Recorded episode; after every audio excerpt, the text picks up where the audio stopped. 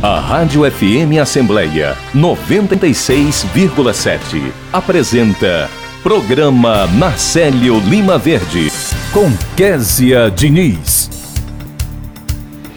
E no programa de hoje vamos conversar com a promotora de Justiça do Ministério Público do Ceará, Anchele Sampaio, sobre a recomendação para a Prefeitura de Fortaleza não autorizar a demolição do edifício São Pedro. O repórter Silvio Augusto está aqui na Assembleia Legislativa e acompanha tudo o que acontece na casa. No quadro Direitos da Terceira Idade, recebemos o deputado Antônio Granja, que fala sobre o projeto de lei que estabelece reserva de mesas e cadeiras das praças de alimentação de shopping centers a idosos. Tem entrevista com o reitor da Universidade Federal do Ceará, Cândido Albuquerque, sobre o novo campus da universidade em Itapajé. Dicas de Português é o quadro do programa Narcélio Lima Verde em parceria com as edições Inesp da Assembleia Legislativa.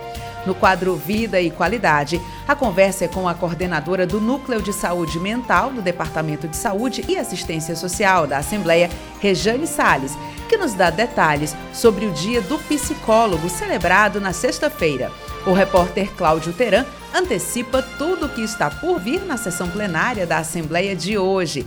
Já a deputada Érica Amorim é nossa convidada para falar sobre o projeto que institui a campanha Junho Violeta, no quadro Fortaleza Antiga, a crônica de Narcélio Lima Verde. Você ouve Programa Narcélio Lima Verde, com Késia Diniz.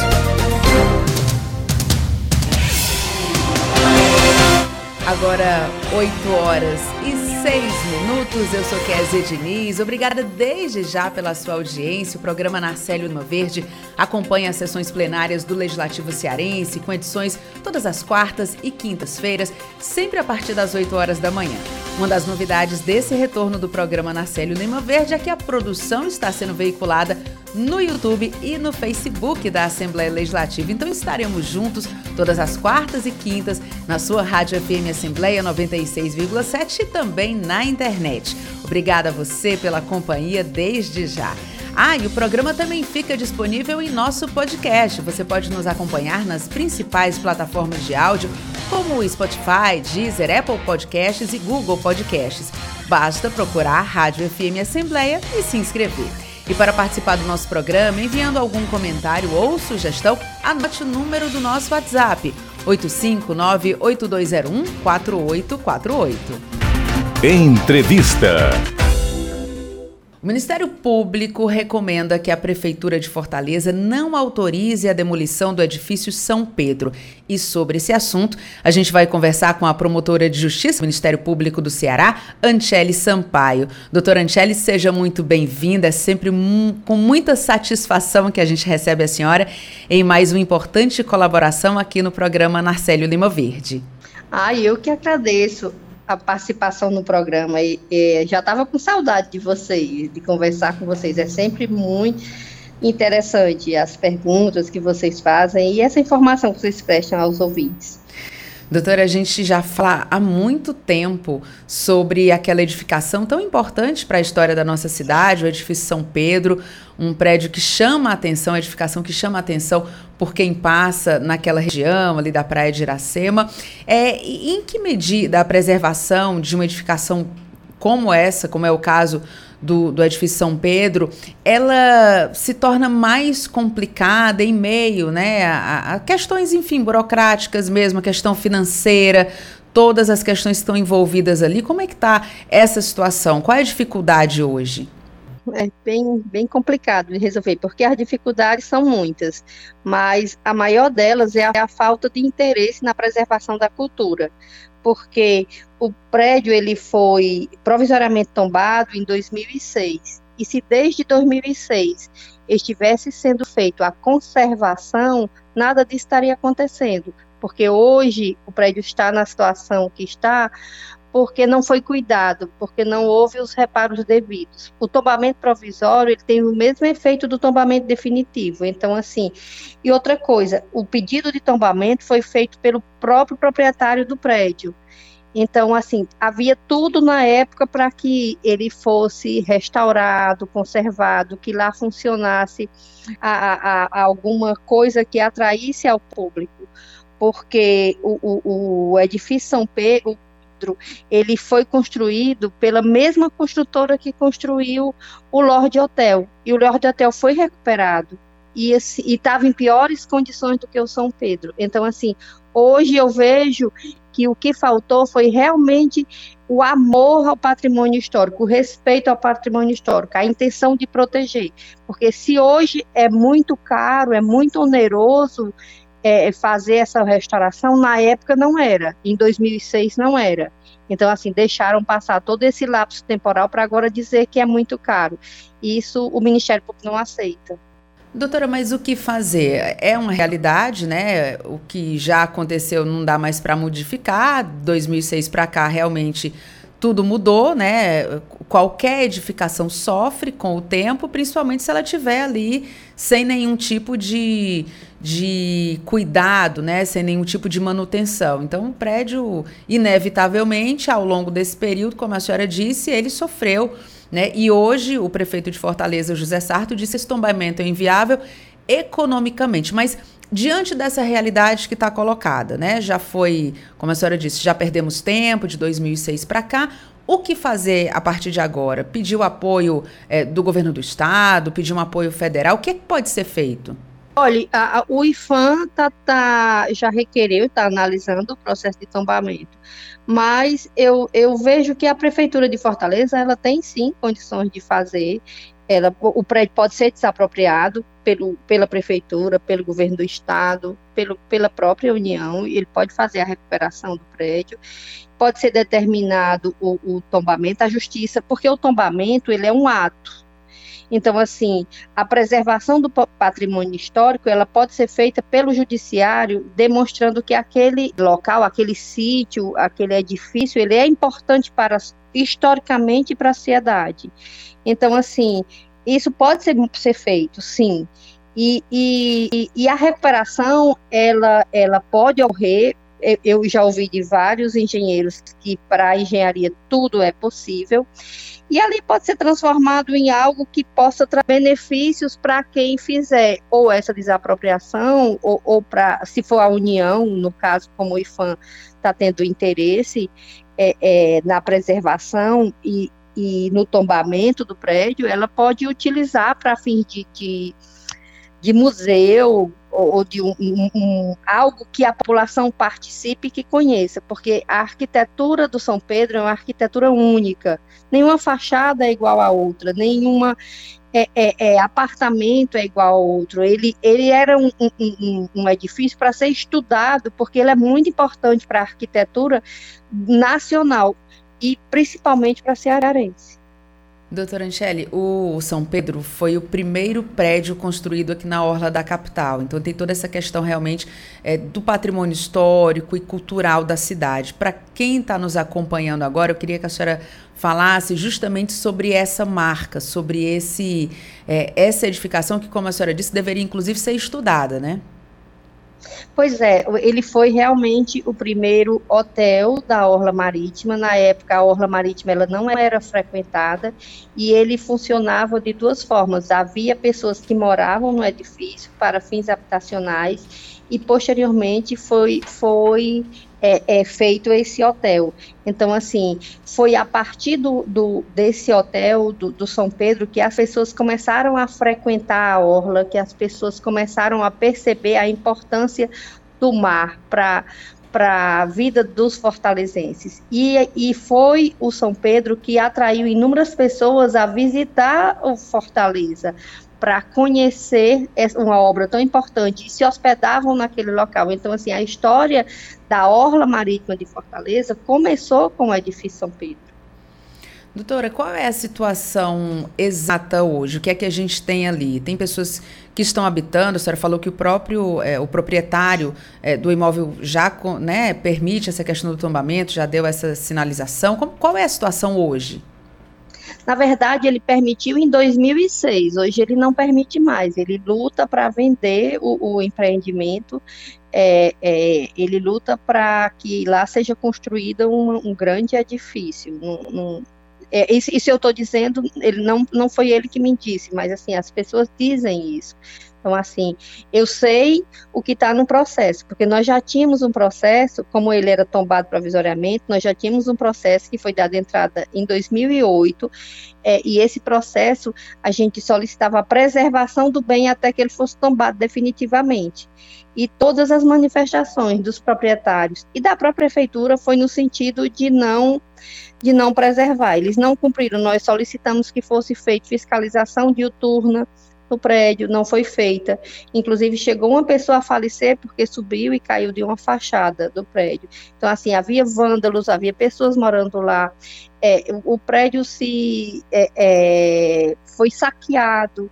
Então, assim, eu não sei a situação atual que está hoje, porque, assim, a justiça determinou que o proprietário fizesse a fiscalização do prédio para evitar mais depredações e para evitar que as pessoas invadissem e ocorresse outro sinistro, como ocorreu é, há uns três meses atrás, mas eles, eles recorreram ao Tribunal de Justiça, então, assim, eu não tenho é, certeza se está sendo cumprido, principalmente agora, depois desse decreto do prefeito municipal. Doutora Angela, a gente agradece muito a sua participação. Claro, toda a sociedade vai ficar de olho nesse movimento, né? Mas agradeço muito a sua participação. Sempre um prazer receber a senhora aqui no programa Narcélio Lima Verde. Olha, eu que agradeço e eu queria fazer um apelo à população que todos esses monumentos históricos que tiver é, nessa situação do São Pedro, que comunique ao Ministério Público, nós estamos, nós estamos fazendo um trabalho é, muito sério nesse sentido, do olhar para a nossa identidade, do olhar para a nossa cultura, porque um povo sem história não é povo, ele não tem identidade. Obrigada, doutora. Agora, 8 horas e 16 minutos.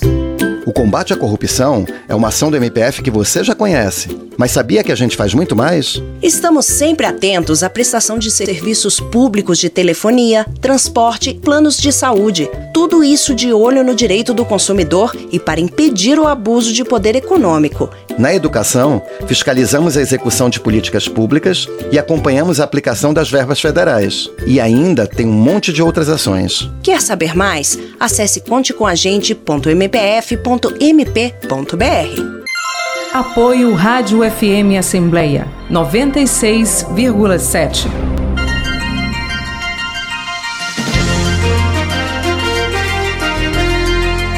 A comunicação social da Assembleia Legislativa do Ceará é um complexo que envolve televisão, rádio, jornal, revista, agência de notícias e o núcleo de mídias sociais.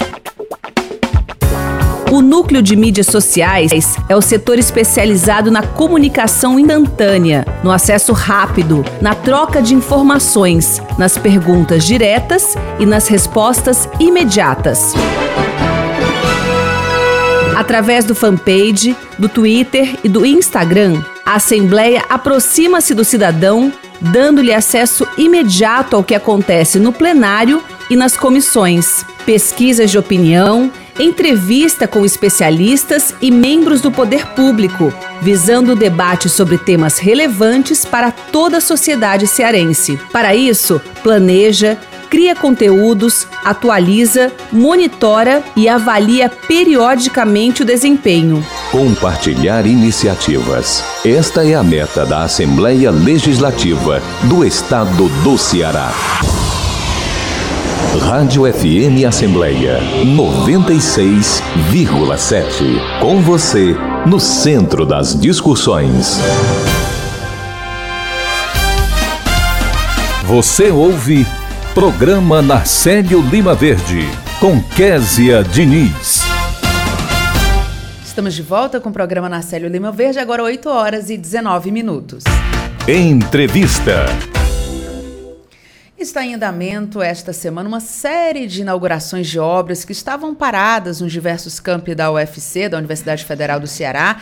E para conversar sobre esse assunto, recebemos o reitor da Universidade Federal do Ceará, Cândido Albuquerque. Doutor Cândido, seja muito bem-vindo ao programa Narcélio Lima Verde. Muito bom dia para o senhor.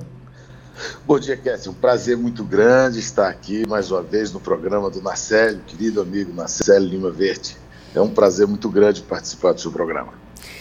Doutor Cândido, amanhã está prevista a entrega das instalações do campo Jardins de Anitta, em Itapajé, inclusive essa, essa inauguração com a presença do ministro da Educação, Milton Ribeiro, além de outras autoridades.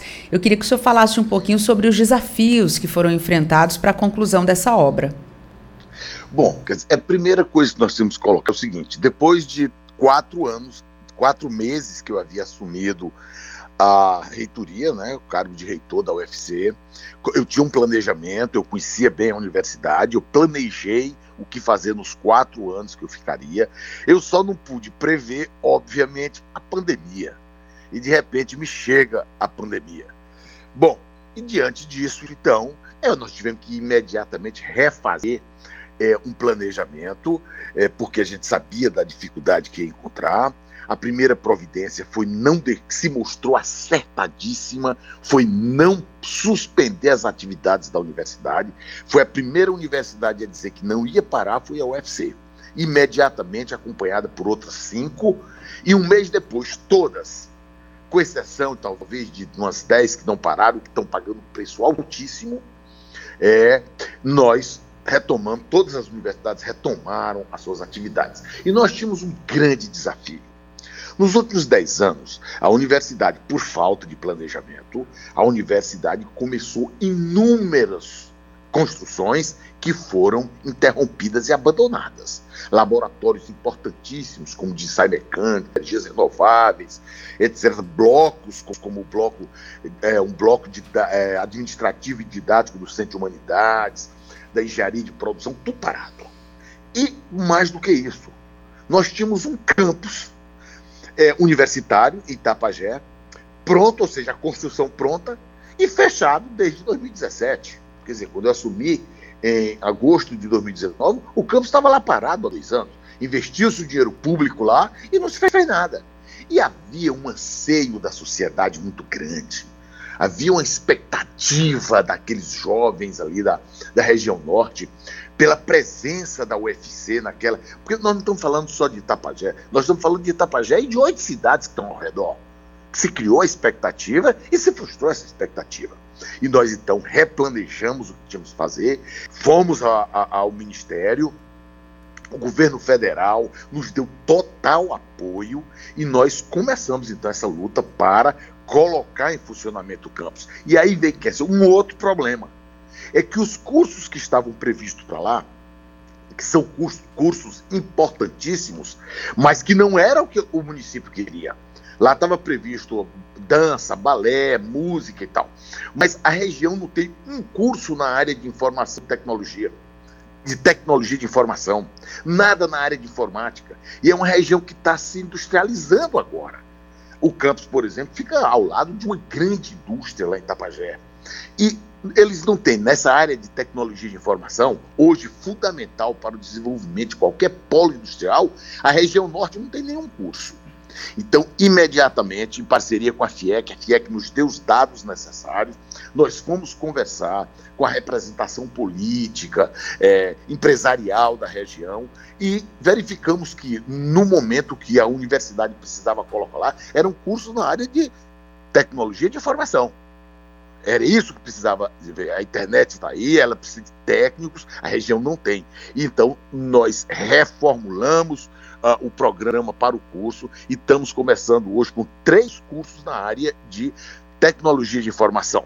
E foi muito bem aceito. Nós fizemos agora o SISU e a procura ultrapassou em muito as nossas expectativas. E agora, amanhã, nós vamos finalmente inaugurar com a presença do ministro da Educação, que viu a importância de se é, levar para aquela região uma universidade como a UFC, com a qualidade, o campus está perfeitamente estruturado. Nós temos, talvez lá agora, implantados, já funcionando, os três melhores laboratórios na área de informática, eu acho que estão lá em, em Itapajé. Quer dizer, nós vamos fazer lá um ensino de excelência nós vamos contribuir para o desenvolvimento da região. E eu acho que esse é o papel da universidade. Doutor Cândido, são, como o senhor falou, são três cursos de graduação tecnológica. Então, a gente tem segurança da informação, análise e desenvolvimento de sistemas e ciência de dados. Queria que o senhor detalhasse para a gente, cada curso vai ter quantos alunos, as aulas já começam agora em setembro? As aulas já começam em setembro, cada turma terá 30 alunos, nós vamos começar com 30 alunos, então nós vamos começar com 90 alunos já esse ano, ano que vem nós vamos para 180 e assim sucessivamente. E vamos estudando quais são as necessidades para ampliação do campus. O campus é grande, tem uma estrutura muito boa. Na área de informática, nós já atendemos com esses três cursos, esses três cursos darão a qualificação necessária da mão de obra da região. Os jovens, e a procura foi impressionante, porque nós oferecemos 90 vagas, eu digo, olha, certamente elas serão preenchidas. Eu acho que nós vamos ter uma demanda aí, e eu ficava calculando ali 200 demandas, porque não houve tempo suficiente para publicidade, no meio de uma pandemia, mas pelo contrário, a, a procura foi dez vezes mais é, por curso, né? Acho que nós tivemos 600, acabou tendo uma concorrência alta, porque nós tínhamos 600 inscritos, né? É um número que nós não esperávamos. Mas isso mostra a necessidade do campus. Nós vamos suprir uma carência de mão de obra em toda a região norte do estado do Ceará. E isso não é pouco, é? isso não é pouco, isso é, é um, um, trabalho que a universidade tem que fazer, essa parceria da universidade com a indústria, para promover o desenvolvimento. Então, é exatamente isso que nós vamos fazer e com uma qualidade. Os equipamentos que nós colocamos lá, os professores que já estão, estão alocados lá, é, permitem que a gente preveja é, um ensino de excelência, um ensino de alta qualidade. Realmente nós vamos, eu acho que a UFC, cumprindo o seu papel, vai promover o desenvolvimento da região. Ou seja, o jovem que não tinha antes a possibilidade de estudar por questões econômicas, não podia sair, era difícil, por outras razões, ele agora vai ter no, na própria região uma escola de qualidade para que ele possa se qualificar e ajudar, portanto, no desenvolvimento do nosso estado, do nosso país. Eu fico muito feliz. A maneira como a comunidade, como a sociedade de Itapajé e da região recebeu a UFC foi uma coisa muito carinhosa e nós ficamos muito felizes lá. Nós tivemos lá com, com a representação municipal, o presidente da Câmara, a prefeita, e o apoio foi absoluto. Nós somos muito gratos por isso. Essa parceria é fundamental. Interessante, doutor Cândido, é que a universidade chega e com ela chega todo o desenvolvimento, né? Porque as vias de acesso ao campus passaram por pavimentação, a cidade se prepara, né? essa quantidade de estudantes, enfim, tudo, tudo gira em torno ali da universidade. A educação é a grande revolução que a gente pode fazer de fato. E só de olhar aqui o prédio está tão bonito que até eu fiquei com vontade de estudar, viu, doutor Cândido? Parabéns aí pela, por, por essa que nova bom. inauguração. Hoje se fala muito na economia do conhecimento. Ou seja, para a economia desenvolver, é preciso que você tenha conhecimento. Porque o mundo se divide entre, hoje entre dois grandes blocos. O bloco dos países que produzem conhecimento, o bloco que produz conhecimento, os países que produzem novas tecnologias e os países que importam. A pandemia mostrou isso muito claramente. Quer dizer, é, os países, quase todos os países dependeram da China. Eu tive na China em dezembro de 2019 e fiquei impressionado com, com, o parque tecnológico da Universidade de Pequim, por exemplo. São parques tecnológicos imensos. Eles estão produzindo tecnologias a todo momento. Na volta, nós implantamos o nosso parque tecnológico. Né? E veja, veja você, no meio da pandemia, em 87 dias, nós participamos do projeto do Elmo, que salvou quantas vidas? Eu acho que esse é o papel da universidade.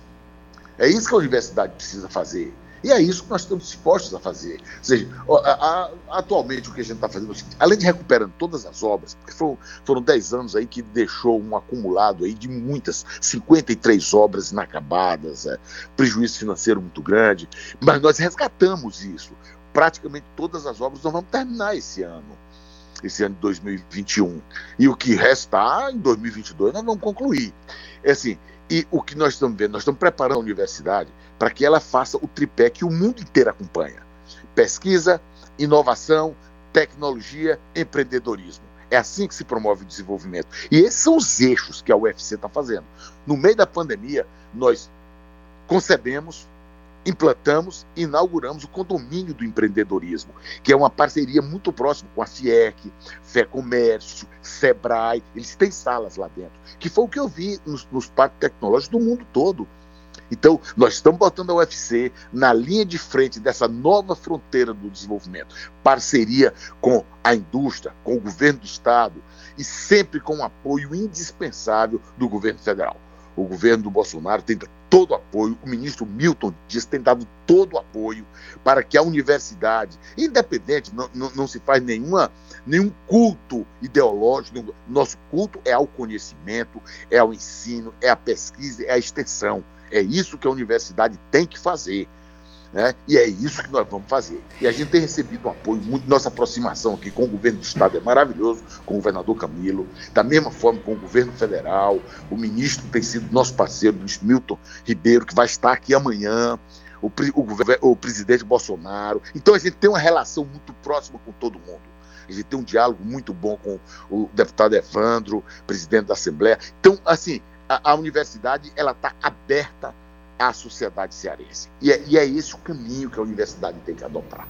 Doutor Cândido Albuquerque, reitor da Universidade Federal do Ceará, muito obrigada pela sua participação, bom trabalho, muito sucesso aí para o senhor e bom dia. Bom dia, muito obrigado pela oportunidade. Lá na universidade nós estamos à inteira disposição. Um abraço para você, um abraço para o meu amigo Marcelo Lima Verde. Abraço. Agora, 8 horas e 31 minutos e a gente conversa. Silvio Augusto está na linha com a gente. A gente vai conversar com o Silvio Augusto, que está nas dependências da Assembleia Legislativa e traz novidades para a gente. Bom dia, Silvio. Bom dia, Kézia. Bom dia a todos. A Assembleia Legislativa, com a coordenação do Conselho de Altos Estudos e Assuntos Estratégicos, realiza hoje, dia 26 e amanhã, dia 27 de agosto, o seminário sobre saneamento rural. Os debates serão abertos logo mais às 9 horas pela coordenadora do Pacto pelo Saneamento Básico, Rosana Gargiuli, consultora do Conselho de Altos Estudos. O tema de hoje é o futuro do saneamento rural no estado do Ceará, tendo ao seu galvão da Agência Reguladora do Ceará, ARCE, no papel de moderador. Mas que estamos aqui com a Marcela Facó, ela que vai falar sobre os desafios da informação do saneamento rural, né? e além disso, ela, além de ser das palestrantes do seminário, ela é coordenadora de saneamento da Secretaria das Cidades do Estado. Bom dia, Marcela. Bom dia, é, bom dia a todos. Deixo logo o convite né, para a participação do seminário, começa hoje às 9 horas. Está repleto de palestrantes muito bem capacitados, o tema é muito completo, muito complexo. É, a gente tem um desafio muito grande no saneamento rural, apesar de ter só 25% da população do estado, ele, ele preenche boa parte do nosso território. É uma realidade muito diferente do urbano e muito desafiadora uma população dispersa, que é muito carente, que precisa muito de investimento. Então, agora pela manhã a gente vai abordar exatamente o acesso ao saneamento básico, porque ainda existem pessoas sem banheiro, ainda existem pessoas com dificuldade de água tratada, uma água de qualidade. E de tarde a gente vai discutir os desafios da informação, né? Então, nós vamos ter muitos palestrantes, vai ter espaço para a população participar, então todo mundo vai poder dar essa participação é, o, o, o de a parte da tarde a gente vai discutir exatamente como é difícil ter informações precisas sobre essa situação dessa, dessa população dispersa, é, como investir melhor esse dinheiro, como consolidar essas informações. E tudo isso está sendo debatido agora no Pacto, nesses seminários, né, que já é o terceiro seminário, nós vamos aproveitar na Secretaria das Cidades para a elaboração do plano estadual. Então, a participação da população é muito importante para essa construção, para é, a construção desse material, para a construção da política pública, entendeu? A gente está muito empolgado com esse momento. Além disso, quais são os projetos que a Secretaria está desenvolvendo nesse, nesse sentido? Pronto, a gente está implementando agora o Fundo Estadual de Saneamento Básico, também já na perspectiva de atender essa população, de trazer investimentos novos. A gente tem o programa Águas do Sertão, que inclusive vai ter uma apresentação agora, da, agora pela manhã pelo coordenador do, do Águas, que ele tem sido, ele tem trazido novas perspectivas de saneamento rural, ele tem inclusive, a gente está discutindo a aplicação de energias renováveis para sistemas de abastecimento de água, então está sendo um, um, programa muito inovador e que, tá, que é um investimento de mais de 200 milhões de reais em, em água e esgoto no estado, Além disso, a gente tem um projeto de integração do Rio São Francisco junto com o governo federal, que, atende, que vai atender 64 comunidades no Cariri.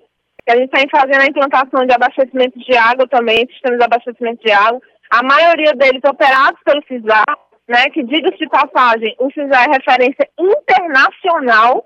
Então, pessoas, do mundo inteiro vêm conhecer o CISAR, vêm conhecer o nosso modelo de gestão aqui no Ceará, que já é sucesso há mais de 25 anos, para aplicar em outros lugares do mundo.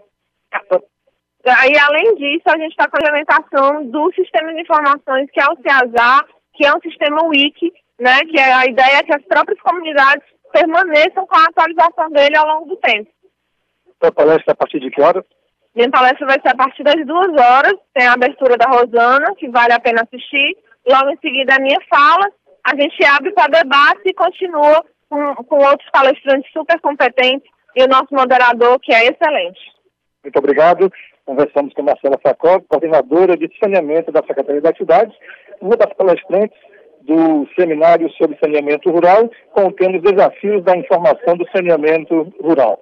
O Pacto pelo Saneamento Básico está dividido em cinco eixos temáticos: abastecimento e esgotamento sanitário, drenagem e manejo das águas pluviais urbanas, limpeza urbana e manejo de resíduos sólidos, saneamento básico rural e educação ambiental para o saneamento básico. Participam gestores e técnicos com representação no pacto.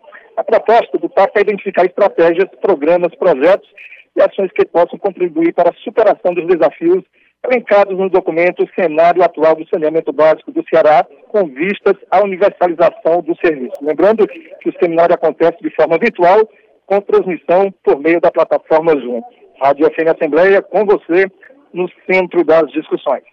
A gente agradece ao Silvio Augusto. Agora, é, daqui a pouco a gente vai conversar com o, o, primeiro secretário da mesa diretora da Assembleia Legislativa, o deputado Antônio Granja, que já está aqui nos nossos estúdios, mas a gente vai dar uma paradinha rapidinho, daqui a pouco a gente volta, 8 horas e 36 minutos. A vida moderna está provocando a contaminação do solo, da água e do ar. Será que você está contribuindo para aumentar o problema? Não jogue lixo nas encostas, nas ruas, nos rios, lagoas e mares. Use produtos biodegradáveis. Regule o motor do seu veículo e utilize transporte coletivo sempre que possível. Não torne cinza o nosso planeta azul. Abaixe a poluição. Apoio Rádio FM Assembleia 96,7. Você ouve Programa Narcélio Lima Verde com Késia Diniz. Direitos na terceira idade. Voltamos com o programa Nacélio Lima Verde, agora 8 horas e 37 minutos. E no quadro Direitos da Terceira Idade, a gente conversa hoje com o primeiro secretário da mesa diretora da Assembleia Legislativa, o deputado Antônio Granja, para a gente falar sobre o projeto de lei que estabelece a reserva de mesas e cadeiras em praças de alimentação de shopping centers para os idosos. Deputado, primeiro quero agradecer muito a sua presença aqui nos nossos estúdios. Seja muito bem-vindo. Bom dia a todos que faz a FM Assembleia, especificamente aqui no programa Na Lima Verde, nosso querido amigo. É, cumprimentar você, Kézia Diniz, meu caro Ronaldo César, César Moreira, Tassiana Campos, todos que estão aqui no estúdio da FM Assembleia, e dizer da, do privilégio e da satisfação de sempre estar aqui e o é, senhor é, colabora sempre com a gente aqui, né? Tá sempre, sempre está aqui presencialmente, né? Com todos os cuidados, é, no sentido de trazer informação para todo cearense. Aqui também registrando a presença da nossa equipe de comunicação, da pessoa da Priscila, da Celina, que tem também dado um, um relevante trabalho no nosso gabinete, nessa comunicação. E, na verdade, é, é, já existe alguma legislação nesse sentido, que é a Lei 10.098-2020, mas ficaria uma lacuna ainda em relação a essa questão de definição de espaço para os idosos na questão de, de, de, de praça de alimentação. Então a gente achou oportuno, tá certo? É dar, esse projeto está tá tramitando. Eu acredito que não vamos ter dificuldades de aprovar ele para o bem das pessoas da terceira idade. Muito justo, tá certo? Já existe é, é, é, é legislação aprovada em outras áreas, estacionamento, outros espaços, e às vezes a gente chega num ambiente e observa que tem ali 100 mesas e muitas vezes o idoso ainda está ali desassistido, não está tendo a atenção que era para ter. Então, o nosso objetivo é esse. E eu acredito que o alcance vai ser muito grande e a gente fica muito feliz por estar tá contribuindo com essa matéria para as pessoas da terceira idade. Deputado, esse tipo de demanda é extremamente genuína porque ela parte justamente da observação, né? Como o senhor pontuou, a gente chegou hoje num, no estacionamento, tem a vaga já de idoso, a vaga de deficiente, agora tem até vaga para grávida também. É, mas aí quando você adentra o estabelecimento, muitas vezes é muito comum a gente observar numa praça de alimentação, o idoso vai compra a, a, a sua alimentação, mas fica ali com uma bandeja em busca né, de, de uma oportunidade para sentar, às vezes é mais complicado, isso causa uma série de, de dificuldades maiores para esse idoso que está ali no momento, muitas vezes, um momento de lazer. É essa observação que motiva esse tipo de proposta? Com certeza. É, é fruto desse, dessa observação que a gente apresenta esse projeto aqui. É, e, repito, acredito que vai ser um projeto de grande valia para essas pessoas, trazendo mais qualidade de vida para elas, tá certo? Lazer. É, o espaço é para a gente para todos, mas uma atençãozinha especial ao idoso sempre é melhor. Deputado, como é que está a tramitação do projeto? Só apresentou, aí conta aqui para quem está acompanhando a gente o que é que acontece a partir de agora. Onde é que ele está? Está em comissão? Como é que ele está? Bom, os projetos, quando o deputado dá entrada, é, são encaminhados para a Comissão de Constituição, Justiça e Redação. De lá, ele vai para a Procuradoria da Casa e voltando, o presidente da Comissão de Constituição, Justiça e Redação, que hoje é o nobre deputado Romeu Odigueri, é, ele define um relator. E uma vez tem um prazo para ser relatada a matéria, e uma vez o relator é, apresentando seu relatório, o projeto ficaria apto a ser pautado na Comissão de Constituição, Justiça e Redação, que é a comissão mais importante da casa, é aquela que analisa a questão da constitucionalidade, a redação, é, todo esse processo, ficaria apto a ser colocado em votação, discussão pelos colegiados, são nove deputados. E aí só depois que ela vai para plenário. Depois da aprovação nas comissões, aí ela passa para plenário. Com certeza. E tem outras várias matérias que tramita ainda, depois de passar pela Comissão de Constituição e Justiça, tramita por outras comissões. Deputado, essa proposta que o senhor está apresentando, ela consegue preencher uma questão que não está abordada na lei de acessibilidade? É, esse projeto nosso justamente para preencher essa lacuna. Então, eu acho que vai somar, é, digamos assim, definir melhor é, esse espaço para as pessoas da terceira idade. Uhum. É, no seu projeto está colocado a questão de, de proporção, por exemplo, uma, uma, praça de alimentação com tantas cadeiras, tantos, é, o percentual de tantas vai ter que ser destinada para os idosos ou isso ainda pode receber algum tipo de modificação? Bom, a nossa proposta é 5%. 5%. Mas toda matéria, todo projeto, seja de iniciativa de um deputado, seja iniciativa dos poderes, executivo, judiciário, Ministério Público, é, são amplamente debatidos. E às vezes, nesse calor das discussões, até aprimora as matérias e pode, pode haver alguma modificação, tá certo? Aumentar ou diminuir o espaço, no caso aí, o percentual. Mas eu acredito que a gente colocou usando o bom senso, tá certo? É, empresas menores também não pode dificultar né, o, o trabalho da, daquelas empresas. Eu acho que 5% está de bom tamanho. A ideia não é dificultar, é tornar o lógico, ambiente mais lógico. favorável. Né? Favorável para as pessoas da terceira idade, sem também causar prejuízo para, para o pessoal do, do comércio, que isso aí gera emprego e renda, que é muito importante também. Deputada, a gente está falando de direitos na terceira idade, né? Mas ontem o senhor foi citado aqui, viu? Por conta daquele seu projeto para o título de cidadania cearense do técnico do Fortaleza, o voivô da torcida tricolor, ficou bastante animado, viu? Recebi vários comentários é, parabenizando essa sua iniciativa também.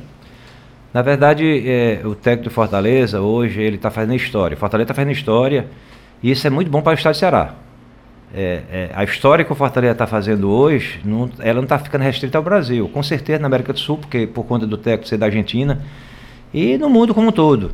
Isso é importante Então a gente fica muito feliz por estar também contribuindo com esse título, tá certo? É, essa matéria foi lida ontem no plenário, vai tramitar nas comissões. Acredito também que, que, é, que não vão ter dificuldade nesse processo. Tá bom, deputado Antônio Granja, primeiro secretário da mesa diretora da Assembleia Legislativa, a gente agradece muito a sua participação, a sua vinda aqui aos nossos estúdios e, claro, a gente já deixa o convite aberto para que o senhor venha outras e outras e outras vezes. Muito obrigada. Bom, eu estarei sempre à disposição de contribuir vindo aqui na FM Assembleia, seja a seu convite, Kézia, é, do Roberto, enfim, na sede, todos que faz a FM Assembleia. Muito obrigado. Obrigada, obrigada, deputado. Agora 8 horas e 45 minutos. Direito dos idosos. Na terceira idade, as pessoas estão mais propensas a desenvolver doenças como hipertensão, colesterol alto, diabetes, infecções respiratórias e urinárias e depressão. Viva esta fase com saúde, alegria e disposição. Faça alongamentos, caminhadas, natação, participe de grupos de terceira idade, alimente-se bem, procure se envolver em atividades sociais e culturais e lembre-se, em caso de dúvida, consulte seu médico. Apoio Rádio FM Assembleia 96,7.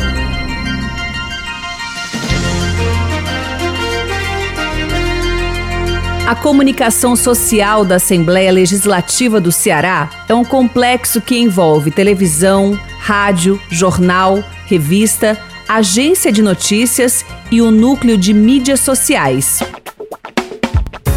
O núcleo de mídias sociais é o setor especializado na comunicação instantânea, no acesso rápido, na troca de informações, nas perguntas diretas e nas respostas imediatas através do fanpage, do Twitter e do Instagram. A Assembleia aproxima-se do cidadão, dando-lhe acesso imediato ao que acontece no plenário e nas comissões, pesquisas de opinião, entrevista com especialistas e membros do poder público, visando o debate sobre temas relevantes para toda a sociedade cearense. Para isso, planeja, cria conteúdos, atualiza, monitora e avalia periodicamente o desempenho. Compartilhar iniciativas. Esta é a meta da Assembleia Legislativa do Estado do Ceará.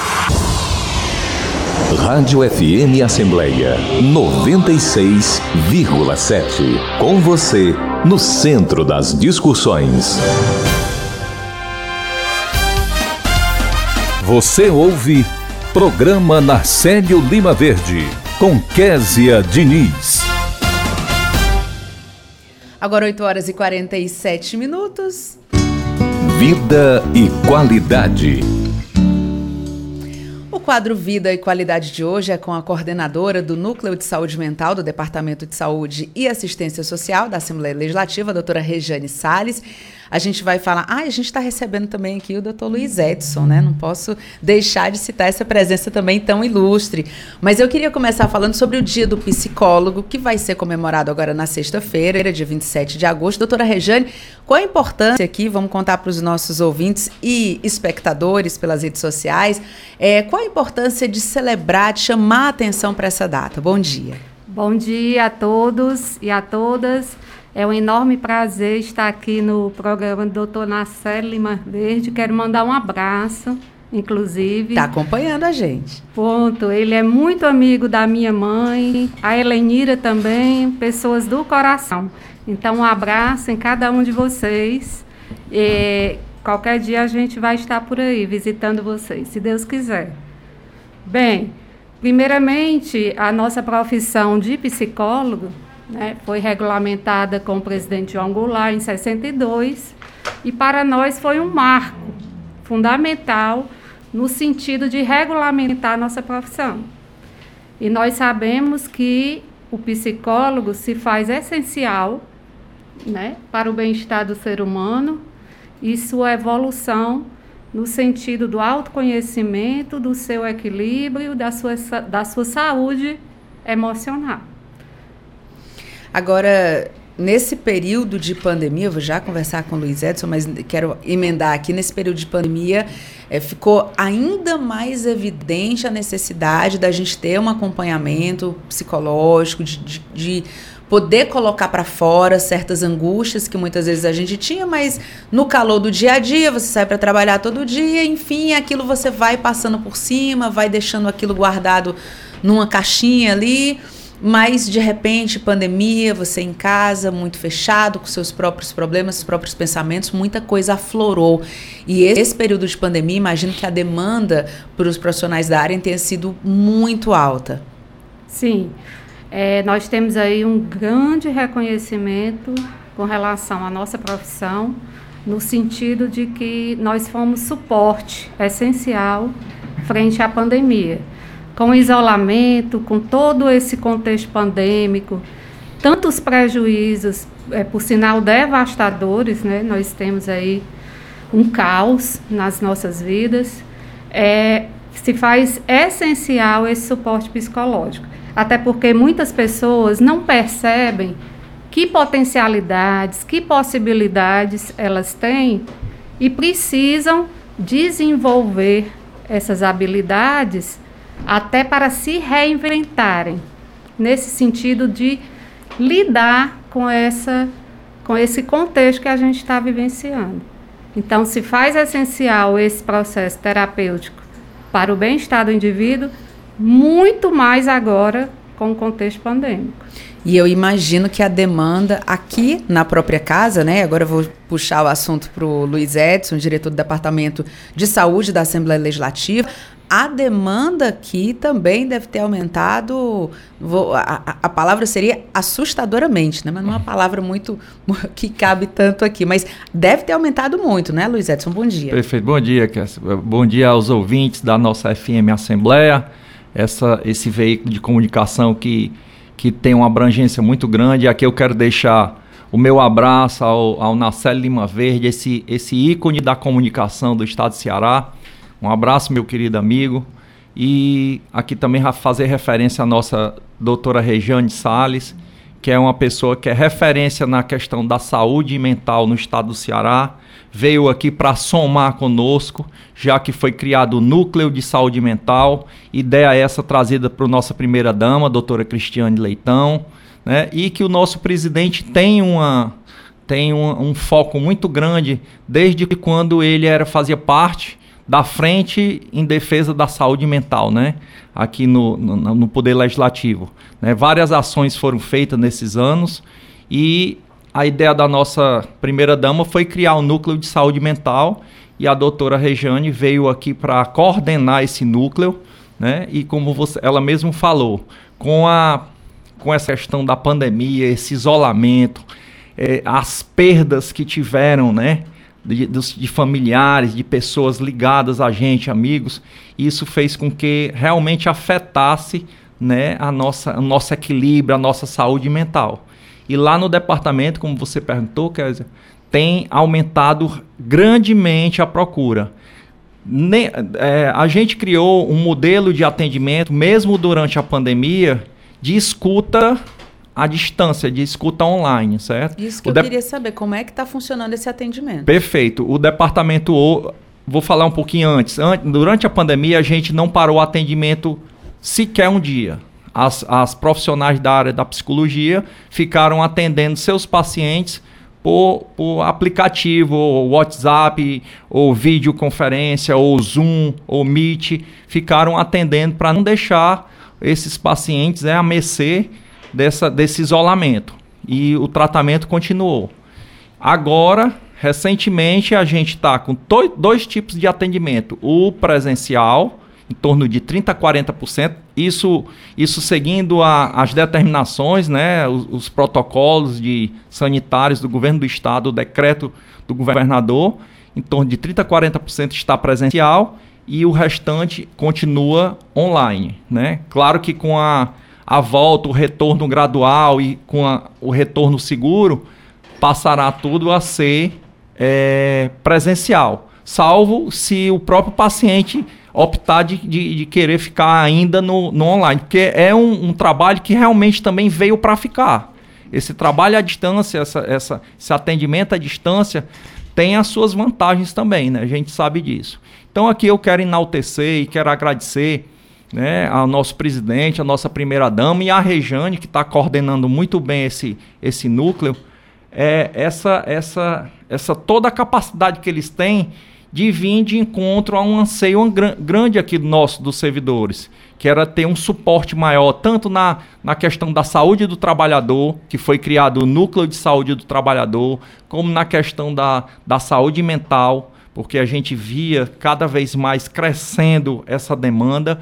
É, ela criou também o Núcleo de Práticas Sistêmicas, a parte da mediação, né, para evitar conflitos, e o Núcleo de Responsabilidade Social que é esse núcleo que vai abranger aqueles, todos aqueles pilares, né, inclusive é, atendendo a comunidade do entorno, para é, a gente mostrar que o poder legislativo ele não se resume só à sua atividade fim, que é legislar e fiscalizar, mas ele hoje o poder legislativo é uma instituição moderna que também contribui com a sociedade. Agora, doutora Rejane, ninguém é feliz o tempo todo. Tem momentos que a gente fica, né, tem uma tristeza natural, né, da vida que a gente tem aqueles momentos mais mais introspectivos, algumas situações que deixam a gente um pouco mais triste. Mas para quem está nos acompanhando, quais são os sinais? Qual é aquele momento que a gente tem que entender que tem alguma coisa que está fora do normal, que eu preciso buscar um atendimento, que isso aqui eu não tenho por que estar tá, tá tão tanto tempo triste, enfim, o, quais são os sinais que podem me motivar a buscar esse atendimento? Bem, é, eu acho muito importante nós termos dados, né? E eu trago aqui da Agência Brasil, da Universidade Federal do Rio Grande do Sul, uma pesquisa recente que nos diz o seguinte, que 85% dos brasileiros pioraram no sentido de terem a ansiedade, o quadro ansioso, ansioso aumentado.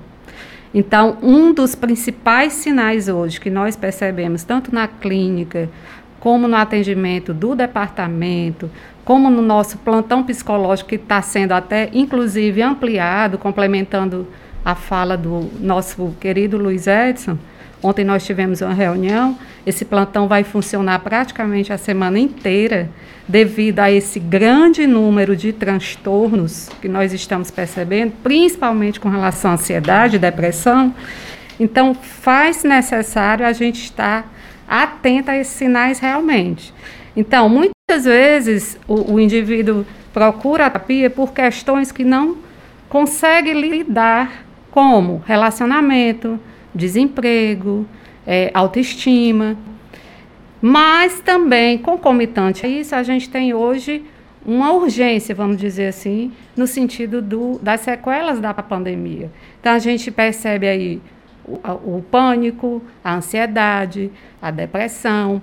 E o principal sinal é quando é que aquele, aquele problema está me paralisando. Porque sentir-se ansioso, se sentir-se triste, é natural do ser humano. O que não pode ocorrer é que aque, aquela situação paralise você. Então, se você percebe que você não está conseguindo ter a sua vida como você tinha antes e ter uma qualidade de vida, aí sim você precisa procurar ajuda. Já é um alerta. É, inclusive a nossa bandeira agora para Setembro Amarelo. Ontem, inclusive, eu e Luiz Edson tivemos uma reunião de planejamento, né? É precisamos falar sobre saúde mental, porque ainda há um estigma muito forte, um tabu, um preconceito frente à questão da saúde mental. E eu volto a dizer que a saúde mental ela é ampla, ela é sistêmica, ela perpassa por toda a vida do indivíduo, no trabalho, na família e etc. Então vamos procurar ajuda, Vamos procurar debater e falar sobre saúde mental. Inclusive, é também a fala do nosso presidente Evandro Leitão, da primeira-dama, frente ao Setembro Amarelo. Ele quer que nós façamos um grande movimento no sentido da gente propiciar a fala dos servidores e a promoção da saúde na casa e na sociedade. Então já fica aqui o convite para esse retorno, para a gente falar bastante sobre esse assunto que é extremamente importante. Muito importante. Mas quem está nos acompanhando agora e acha que está nesse sinal de alerta já deve ter ficado pensando: e como é que eu faço para ter acesso? Para onde é que eu ligo? Onde é que eu vou? Como é que eu busco é, esse atendimento, Regina? É, o, nós temos aqui a telesaúde, né, no departamento, que nós demos assim um boom enorme. Eu, eu até aproveito para agradecer aqui ao Luiz Edson e toda a equipe do departamento que nos acolheram com os novos núcleos. E se nós não tivéssemos essa abertura, essa coesão, essa interseção de ações, nós não estaríamos conseguindo fazer tanta coisa. Então, se faz crucial esse movimento de parceria que a gente tem lá. Convido, inclusive, as pessoas a conhecer o departamento, porque muitos servidores ainda não conhecem, né? Então, assim, a gente tem o Telesaúde, que é o 3277-3771, não é isso, Luiz Edson? Isso. Nós vamos agora ampliar o plantão, que por meio do serviço social você chega ao setor de psicologia, tanto de psicologia como ao núcleo de saúde mental, ou seja, você tem aqui uma amplitude no sentido de assistência ao sofrimento psíquico. Então, assim, é isso que a gente tem. A gente também vai continuar com atendimento online e presencial. E resta a essas pessoas que precisem nos procurar, porque nós estaremos de braços abertos a ajudar, a cuidar, tendo esse olhar, né, partiu do, do presidente, da doutora Cristiane, nós temos essa missão do cuidar do outro de agora em diante. A gente passaria horas aqui conversando com Isso. vocês, mas infelizmente o tempo passa muito rápido. Eu preciso finalizar o nosso quadro, mas agradeço a presença dos dois, doutora Rejane, Luiz Edson. Muito tá obrigado, Casa, pela oportunidade e sempre estamos dispostos aqui a trazer as informações que sejam tanto da área de saúde como também relevantes para os nossos servidores e servidoras. Eu vou agradecer. Gratidão a vocês, foi um prazer eu estar aqui. Eu queria muito conhecer a Rádio FM, até porque eu sou cedida de outra secretaria, da Secretaria da Fazenda, venho contribuir e não conhecia a FM. Um abraço em cada um de vocês. Então pronto, eu vou me despedir já que já conhece, já sabe agora o caminho, volte sempre. Então não é um tchau, é um até logo. É. Em breve, se Deus quiser. Muito Obrigado. obrigada a vocês, Obrigado. bom trabalho.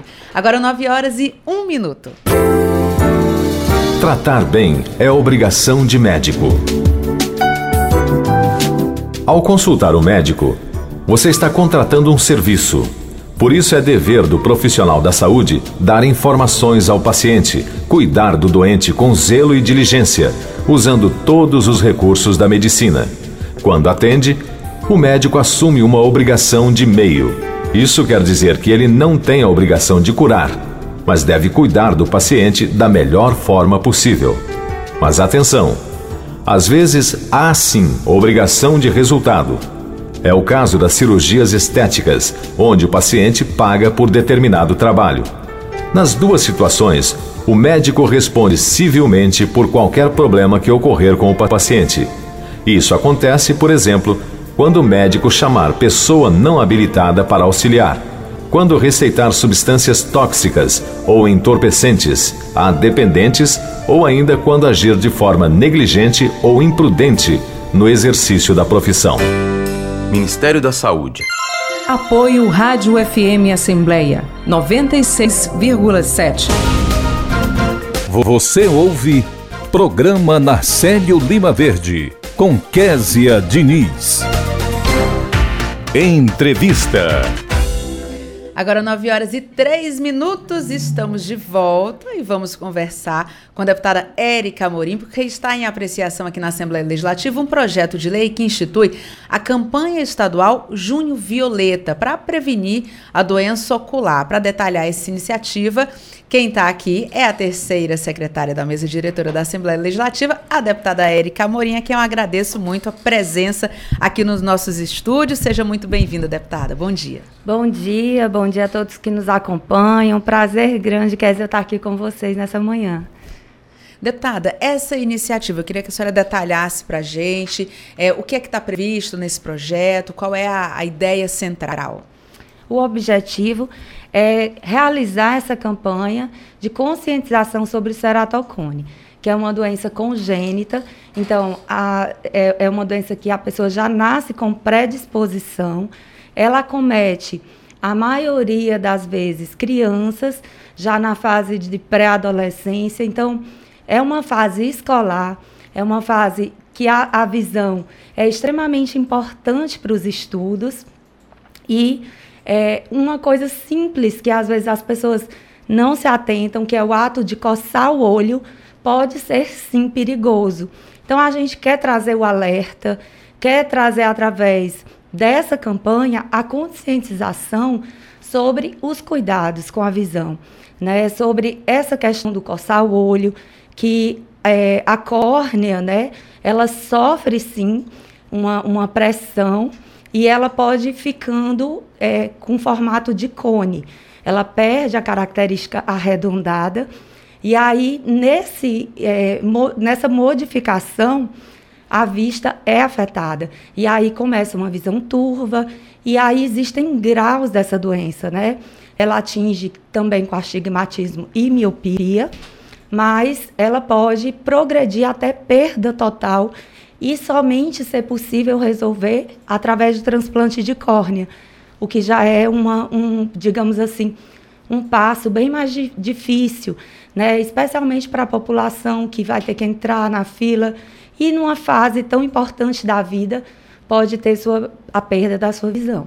Muitas vezes a criança não está rendendo na escola, não tem atenção ao, ao que os professores estão falando, ou que está sendo é, é, dito ali, a informação que está sendo transmitida, porque não consegue simplesmente enxergar direito, né? Enxergar, às vezes, o coleguinha, enxergar o professor, enxergar o quadro.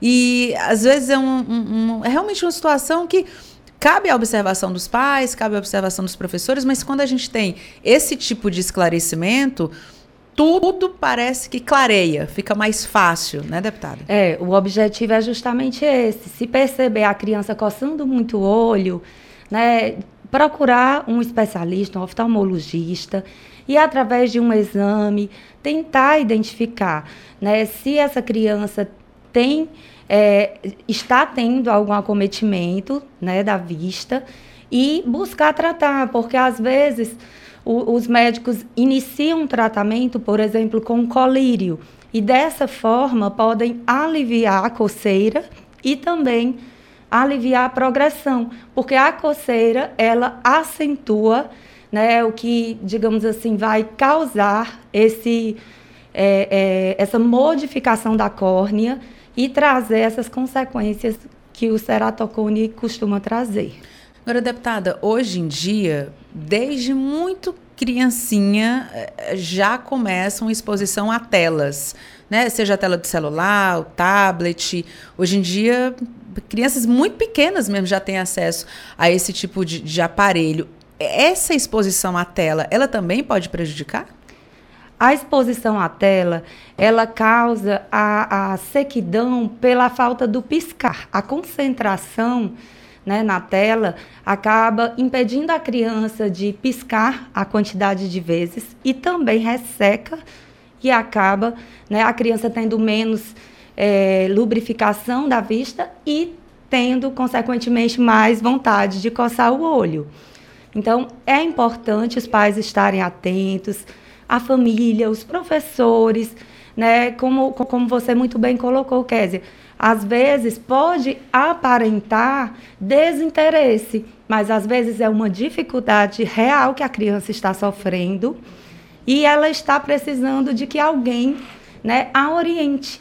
Né? Na hora que sentir vontade de coçar o olho, pisca, não coça. A gente vai passar uma botar a gotinha do colírio, claro, tudo orientado pelo especialista, mas vai buscar retardar ou evitar de fato que essa, doen essa doença progrida né, e tenha essas consequências mais sérias, né? Interessante como tudo é interligado, deputada, porque a senhora está falando dessa doença específica, mas hoje em dia, por conta da pandemia, uma das orientações é que a gente não coce o olho, Sim. né? Porque a gente pode estar tá colocando o vírus através da mucosa, enfim. Então, é mais, fica mais importante ainda a gente fazer esse alerta e estar tá buscando essa, essa divulgação.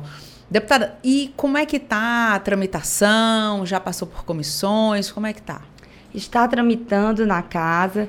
Acredito que muito em breve é, passa nas comissões e vem para a votação na casa, né? A gente tem o intuito de que a campanha de fato aconteça, né? Que na, no ambiente escolar seja bem divulgada, que no, quanto mais informação a gente conseguir levar para a população, é importante porque as mãezinhas, os pais, quem acompanha as crianças precisam estar alerta. A gente sabe que existem diversas doenças né, nesse período da infância que às vezes tem difícil diagnóstico. Então, a gente ter a informação, ter o conhecimento dos riscos, vai trazer o cuidado e a prevenção. E esse é o principal objetivo da campanha. Vamos ficar de olho nos olhos da Sim, criançada, né, exatamente. deputada? Deputada, muito obrigada pela sua presença aqui. Eu sei que daqui a pouquinho tem sessão, a agenda hoje está corrida, né? Mas muito obrigada por ter vindo aqui até o nosso estúdio. Bom dia. Agradeço a oportunidade, porque a FM Assembleia, como sempre, levando a boa informação e é, colaborando muito com toda a nossa sociedade. Obrigada, deputada. A gente volta já já, agora 9 horas e 10 minutos. Toda criança ou adolescente tem direito de ser criado e educado junto à sua família. Ela tem garantida também a convivência familiar e comunitária, num ambiente livre da presença de pessoas dependentes de drogas. Quando não for possível ser criada com sua própria família, a criança tem o direito de ir para uma família substituta. As crianças não devem viver em abrigos ou instituições. O abrigo é medida provisória e excepcional, usada como forma de transição para colocar a criança em família substituta. Além do mais, isso não pode implicar em privação de liberdade. Os conselhos tutelares e autoridades devem cuidar para que as crianças não sejam esquecidas nas instituições. Apoio Rádio FM Assembleia 96,7. Você ouve Programa Narcélio Lima Verde com Késia Diniz. Agora 9 horas e 11 minutos. E vamos à nossa dica de português de hoje. Acompanhe o quadro do programa Narcélio Lima Verde em parceria com as edições Inesp da Assembleia Legislativa. Edições Inesp. Dicas de português. Olá, sou a professora Sandra Mesquita das edições Inesp da Assembleia Legislativa do Ceará. A nossa dica para hoje é sobre quando usar tão pouco e tão pouco. Tão pouco corresponde a muito pouco. Vamos ao exemplo. Fizemos muito e ganhamos tão pouco. Ou seja, se substituirmos, ficaria fizemos muito e ganhamos muito pouco. Tão pouco é um advérbio. Pode ser substituído por também não, nem, sequer, muito menos. Vamos ao exemplo. Não compareceu ao teste, tampouco justificou. Se substituirmos, ficaria não compareceu ao teste nem justificou. Até a próxima Dicas de Português das edições Inesp. 9 horas e 12 minutos e a gente conversa agora com o repórter Cláudio Teran, que sabe só tudo o que está acontecendo aqui na Assembleia Legislativa. Terão, por favor, detalhes sobre o que vai ter logo mais na sessão plenária aqui da Assembleia. Muito bom dia. Bom dia, Kézia Diniz. Bom dia a todos os ouvintes da FM Assembleia. E olha só, nós vamos começar com um programa de desenvolvimento sustentável e inclusivo do artesanato do estado do Ceará, abrangendo inclusive a ação de certificação da autenticidade dos produtos artesanais e reconhecimento das obras de arte popular cearenses. Qual é o objetivo? Essa matéria do Orinda do Poder Executivo, quer dizer, tem por, por missão valorizar a produção local, a produção artesanal que é riquíssima no Ceará, que é diversificada, que tem influência cultural, histórica de diversos pontos. Nós temos, inclusive, na nossa produção artesanal, influência indígena, dependendo da região. Nós temos influências que vêm do ciclo do couro. Nós temos influência também que vem da colonização do Brasil, da colonização do Nordeste do Brasil. Então, a, a, a ligação cultural das nossas raízes da produção artesanal, ela é muito rica. E valorizar, através desse projeto de lei do, do Poder Executivo, é muito importante. Essa matéria vai ser debatida no plenário 13 de maio da Assembleia Legislativa. Tem também um projeto muito interessante do deputado Aldic Mota, que estabelece a reserva de vagas para mulheres em situação de vulnerabilidade econômica decorrente da violência doméstica e familiar, nos editais de licitação que visem a contratação de empresas para a prestação de serviços continuados e terceirizados no âmbito da administração pública estadual, direta, autárquica e fundacional. Qual é o objetivo dessa iniciativa do deputado Aldic Mota? Ele procura é, incluir mulheres que, por razões de vulnerabilidade econômica, justamente devido à violência doméstica, fiquem muitas vezes impossibilitadas da sobrevivência, de voltar ao mercado de trabalho, de gerir a sua vida, de recomeçar a sua vida distantes, bem distantes do companheiro agressor. Uma das oportunidades, uma das razões, das chances é justamente ocupar um espaço no mercado de trabalho. Então, essa ideia dele tem o objetivo de incentivar, né? É uma sugestão que vai para o governo do estado, é uma proposta que vai para o governo do estado, é um projeto de lei, na realidade, que estabelece essa reserva de vagas. E um outro fato que vai chamar a atenção na sessão de hoje é que o deputado David Raimundão traz de volta uma pauta que já passou pelo plenário 13 de maio em legislaturas passadas. Ele está propondo novas regras para a criação da região metropolitana do Cariri. Essa ideia ela começou bem mais atrás, na legislatura, em legislaturas passadas com o deputado Wellington Landim. E a ideia, na época, era justamente é, congregar o Cariri através das facilidades de uma região metropolitana. Esse projeto, na época em que ele apareceu aqui na Assembleia, que ele surgiu no plenário 13 de maio, ele teve ampla aceitação dos deputados, ele teve na época também muita aceitação do governador Cid Gomes, que estava no comando do Poder Executivo do Estado, e agora esse projeto retorna com novas ideias, com novas regras, e o plenário 13 de maio da Assembleia Legislativa também vai se debruçar sobre essa ideia, sobre essa iniciativa. Eu disse que você sabia só de tudo, Cláudio Teran. Tá aí um pouquinho. Pouquinho, você, né? Você está contando para a gente que agora vai acompanhar a sessão para continuar informando ao longo da nossa programação. Exato. É Teremos sessão plenária nessa manhã deliberativa no plenário 13 de maio da Assembleia do Ceará. Bom trabalho, bom dia. Teran. Obrigado e bom dia.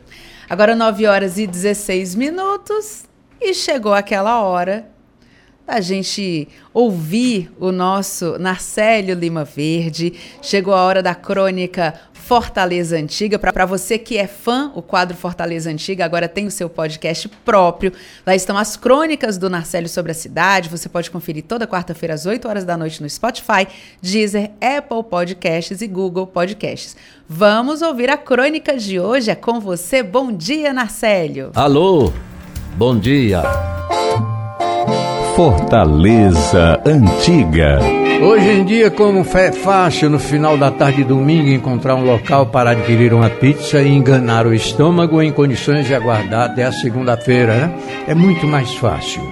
Caso a memória não falhe, a primeira pizza que apareceu por aqui foi do italiano Veriato Ressurreição Ludovico na Duque Caxias, ali bem perto da Floriano Peixoto. Não havia delivery, como diz hoje em dia. Quem quisesse teria de ir ao vivo. Há quem afirme que a primeira pizza começou na Dicaura, de frente onde funcionava o jornal O Povo, na rua Senador Pompeu, hoje funcionando em outro endereço.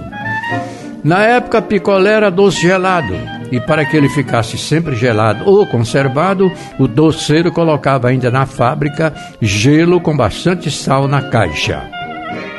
É bom dizer para vocês, ou então lembrar, que o nome picolé começou quando Figueiredão instalou esse comércio funcionando na esquina da Senador Pompeu com Duque de Caxias. Sim, sim, o gelo era peba, era feito com água não muito pura.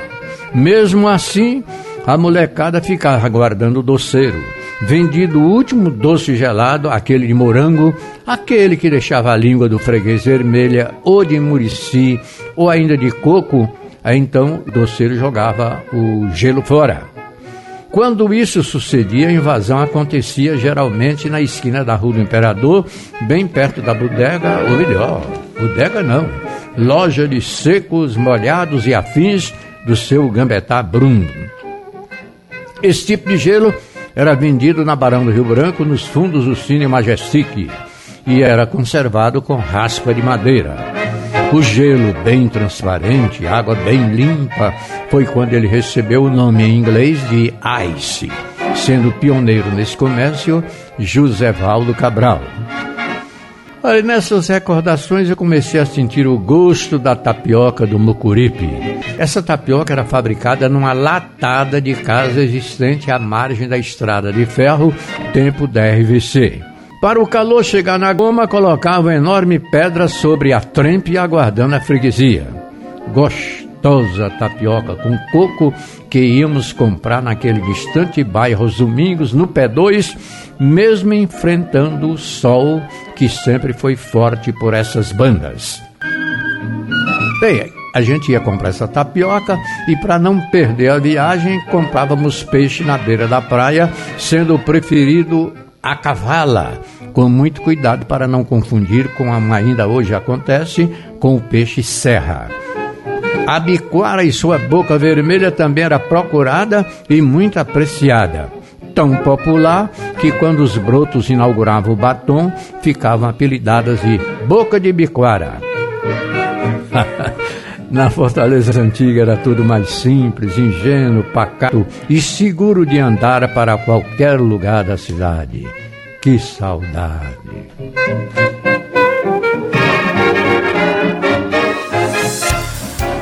E chegamos ao final do programa Nacélio Lima Verde de hoje. Você acompanhou a entrevista com a promotora de Justiça do Ministério Público do Ceará, Anchele Sampaio, sobre a recomendação para a Prefeitura de Fortaleza não autorizar a demolição do edifício São Pedro. O reitor da Universidade Federal do Ceará, Cândido Albuquerque, falou sobre as inaugurações de obras em diversos campi da UFC. A terceira secretária da mesa diretora da Assembleia, a deputada Érica Amorim, detalhou o projeto de lei que institui a campanha estadual Junho Violeta para prevenir doença ocular. O repórter Silvio Augusto acompanhou o que acontece na Assembleia e entrevistou Marcela Facó, coordenadora de saneamento da Secretaria das Cidades. No quadro Direitos da Terceira Idade, o primeiro secretário da mesa diretora da Assembleia, o deputado Antônio Granja, detalhou proposta que estabelece reserva de mesas e cadeiras em praças de alimentação de shopping centers a, a idosos. Já no quadro Vida e Qualidade de hoje, a coordenadora do Núcleo de Saúde Mental do Departamento de Saúde e Assistência Social da Assembleia, a doutora Regiane Salles, destacou o Dia do Psicólogo, celebrado na sexta-feira. Você também conferiu Dicas de Português, quadro do programa Narcélio Lima Verde, em parceria com as edições Inesp da Assembleia. O repórter Cláudio Teran antecipou que está por vir na sessão plenária da Assembleia de logo mais. Muito obrigada por nos acompanhar juntinho do rádio e para você que está acompanhando nas redes sociais, a produção também está sendo veiculada no YouTube e no Facebook da Assembleia Legislativa. Também estamos em podcast, você pode nos acompanhar nas principais plataformas de áudio, como o Spotify, Deezer, Apple Podcasts e Google Podcasts.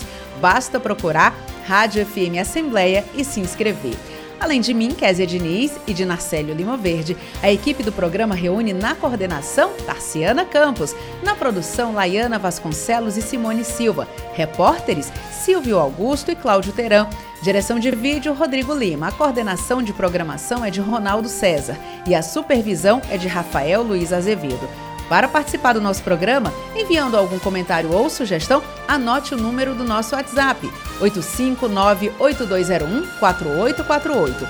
Estaremos de volta na quarta-feira, mas na segunda-feira a gente tem aquele encontro marcado do Conexão Assembleia às 8 horas da manhã, na Rádio FM Assembleia 96,7, nas redes sociais é, também às 8 horas da manhã. Já às 8 e meia da noite, nosso encontro é na TV Assembleia. Muito obrigada, Narcélio, pela sua parceria. Obrigada a você que nos escuta pela audiência e a gente volta a se encontrar na próxima semana. Tchau!